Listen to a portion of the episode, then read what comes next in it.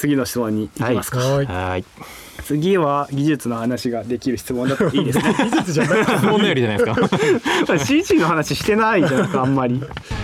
おおお？お なんかさっきの話とつながるんですけれども、チャット GPT の台頭で仕事に影響はありますか？ほー。あります。僕はあります。ありますか？よく使ってますよ。僕も。使っどういうところで使ってます？使ってるっていうか別にその映像とかそういうのじゃなくて、ん。例えばそのなんて言えばいいんだろう事務的なところとか。あ例えばあの設定とかでよく飛行機があの飛ぶ話とかーうんいろんな乗り物を CG で作ったりするときに聞く。ああの例えばなんだろうなえっと速力いくつの時にどんたらかんちゃらでみたいなその時のプロペラの回転速度とかとか、で大体間違って出てくるから。いや結構数字的な計算をさせると間違ううん。から、はいはい。そこは自分でちょっとちゃんと調べて修正式とかも自分に入力して確認はするんだけど、ん。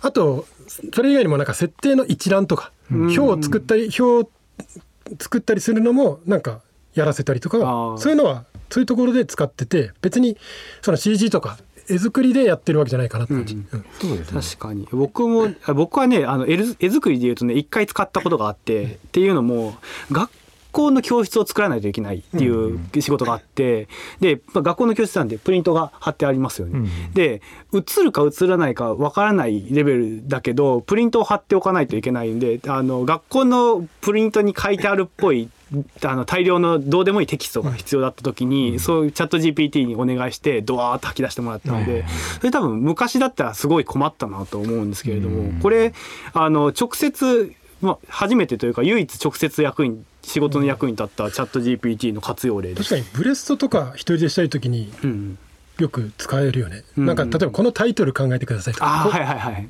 まあそれこそこれのねなんかこの この番組のタイトルとかをなんかラジオでうんなんかクリエイターが話すなんか今風のタイトル考えてくださいって言うとバーって出してくれるからその中で選ぶとかもね使えるよねと。質より量が欲しい時にめちゃくちゃやっぱり重宝しますよね。そうですね。なんかまあ計算とか、うんあのさっき言ったそのこの世の原理について聞いたりとか改めて。なぜ空は青いんですかみたいな。そういうなんかあの今更聞けないようなこととかも。で結構意外と CG ソフトに限った質問も結構できるえーしてくれる答えてくれるので、あのまあ僕はあの Google のバードっていうやつはいも一緒に併用して使ってて、うんで勝負させてるんですけど毎回。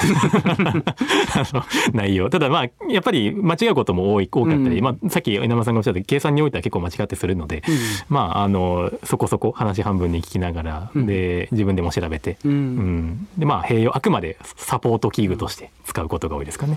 全く知らないことの調べるきっかけにするっていう意味、まあ、さっき言ったみたいな数値は間違うことが多いんですけど、それに出てくる用語とかは多分引っ掛けて計算け検索することができると思うんでそういうなんか正確性よりももうちょっとこうな何かを広げたい時に使うっていう使い方がなんか多いような気がしますよね。なんかどうやって調べたらいいのか分かんないこととか、うん。例えばこういうことをしたいです。入力で、みたいなことを言うと そのどういうノードを入れてでうん。どういうあのコマンド、えー。まあ、あのプログラムを入れればいいのかっていうのが出てくる、でそれでそれが大体間違ってると。最初やった 最初それをやってもできないからはいはい。えできないじゃんってなってでもそこで僕は調べることができるんですよようやく、うんそのあのか要所要所で出てきた言葉を使って検索することができるんで、はいはいじゃあちゃんとしたサイトに行き着いてあこういう仕組みなんだっていうふうに学んだりとかね、うんうん。するんですよね。って感じ？って感じ、はい。まあはいそこそこ使ってると、うんそこそこ使ってる はい。あの仕事に直接影響はしあんましないけどやっぱそこそこあの細かいところであのこうみんなの役に立ってるって感じですよね。